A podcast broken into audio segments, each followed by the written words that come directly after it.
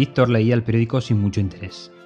Las noticias locales del París de 1925 definitivamente no eran su pasión. Pero nunca entendió cómo le llegó la inspiración en ese aburrido momento.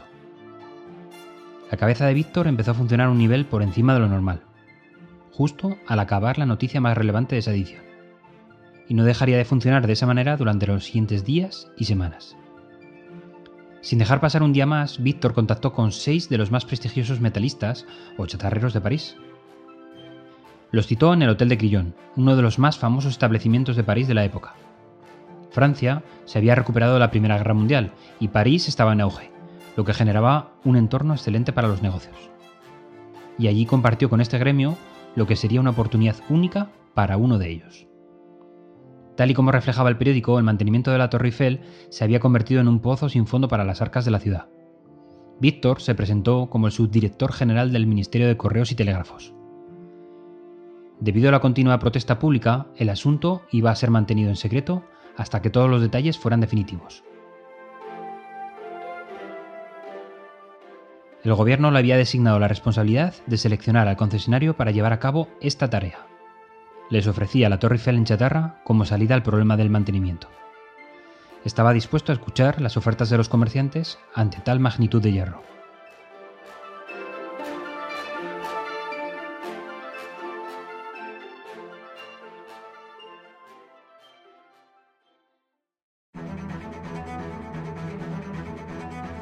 Segundo capítulo de los condicionantes de las presentaciones. Y la de hoy es probablemente una de las faenas más difíciles que tendremos que resolver realizar una presentación que no has preparado tú, en ninguno de los aspectos.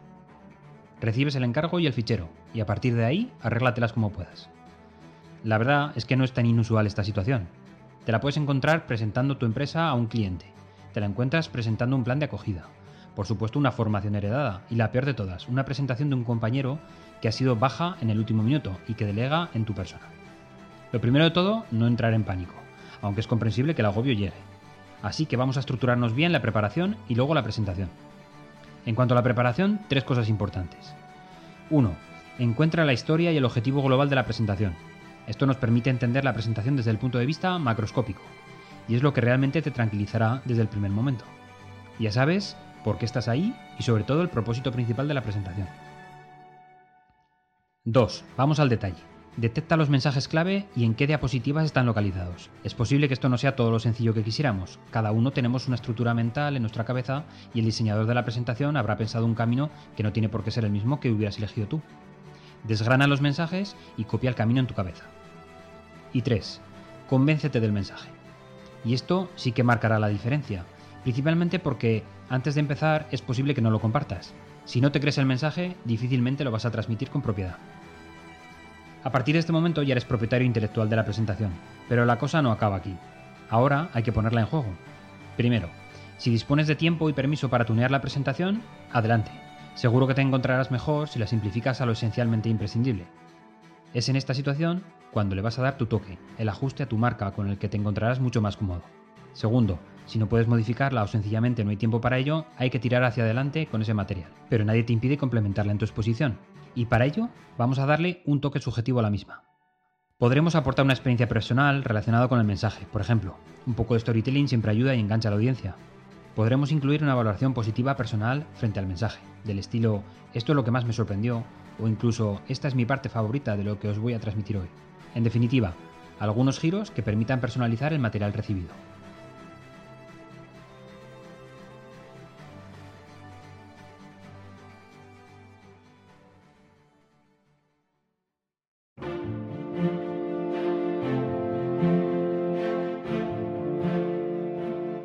Víctor Lustig llevó a los hombres a la torre en una limusina alquilada para realizar una visita de inspección.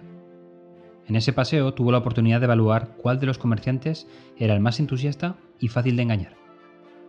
Luego les comentó que la licitación se realizaría al día siguiente y les recordó que el asunto era un secreto de Estado. En realidad, Lustig ya había decidido que aceptaría la oferta del distribuidor André Poisson, pues era el más inseguro y sentía que no estaba en los círculos internos de la comunidad de negocios de París, y creía que obtener el acuerdo de la Torre Eiffel lo pondría a la altura de sus colegas. Sin embargo, la esposa de Poisson sospechó rápidamente de la situación. Para hacer frente a la sospecha, Lustig organizó otra reunión y entonces confesó. Como un ministro del gobierno, les dijo, no ganaba suficiente como para mantener el estilo de vida que deseaba, por lo que le resultaba necesario encontrar una manera de complementar sus ingresos. Poisson comprendió de inmediato. Estaba frente a un funcionario del gobierno corrupto que quería un soborno. De esta manera, Lustig no solo recibió los fondos para la concesión del mantenimiento de la torre, sino que también obtuvo un gran soborno.